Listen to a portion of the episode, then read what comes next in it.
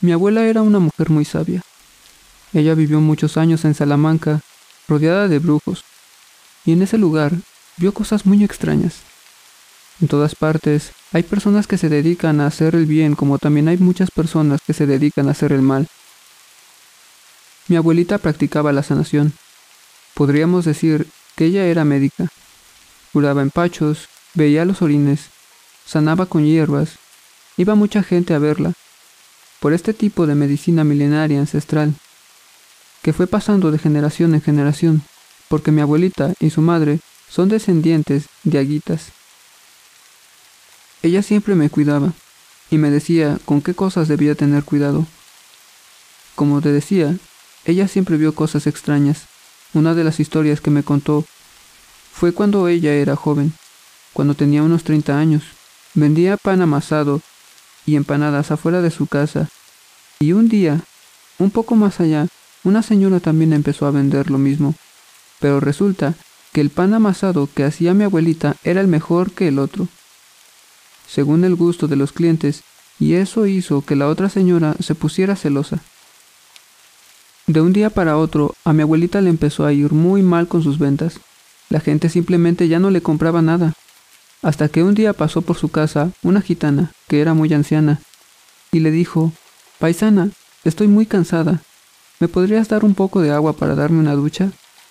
Mi abuela siempre tenía una tetera en el brasero para mantener el agua caliente.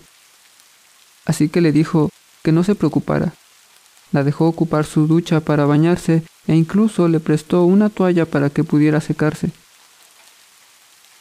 La gitana se bañó, y todo bien, pero antes de irse le pidió a mi abuela que se tomaran unos mates, porque necesitaba decirle algo. Paisana, como tú has sido muy buena conmigo, yo te voy a advertir de algo.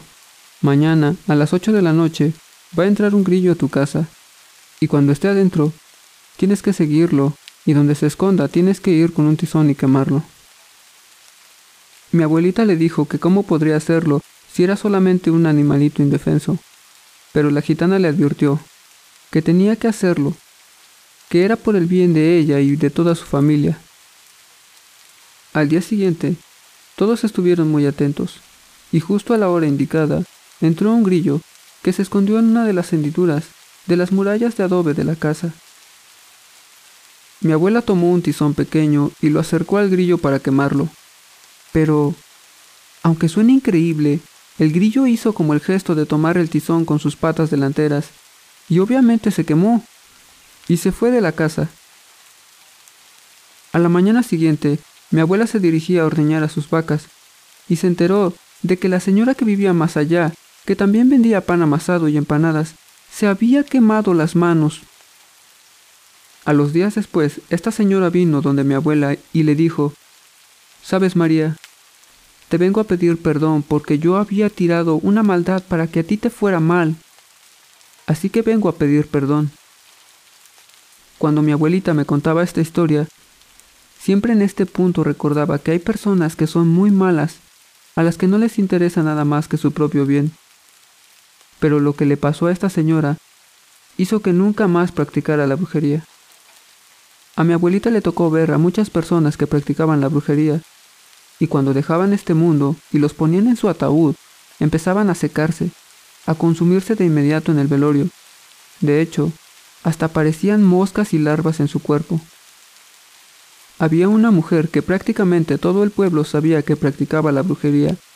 Incluso se contaba que esta señora asistía a los encuentros de brujos, allí en Salamanca, en la raja de Manquehua, y esa señora a muchas personas les había hecho encantamientos, amarres, magia negra en general, y cuando falleció era una persona con mucho sobrepeso, pero en el momento en que la pusieron en el ataúd, empezó a descomponerse de inmediato. Antiguamente, los ataúdes no eran tan vistosos como lo son hoy en día, eran solamente una caja de madera muy sencilla. En el velorio de esta señora todos podían escuchar el zumbido de las moscas que venía desde dentro del ataúd, y a la vista de todos, comenzó también a caer una sustancia viscosa por entre las rendijas del ataúd. Debido a esto, lo abrieron para comprobar qué es lo que había dentro que producía esta sustancia, pero solo encontraron a la señora llena de gusanos. Cuando la estaban enterrando, un pájaro negro comenzó a gritar sobre un árbol muy fuerte, y en ese mismo momento fue como si el ataúd hubiera ganado mucho peso. Se notaba el esfuerzo en los rostros de las personas que estaban sosteniéndolo. Pero de un momento a otro, el pájaro dejó de cantar, y fue como si el cuerpo que estaba dentro del ataúd hubiera desaparecido.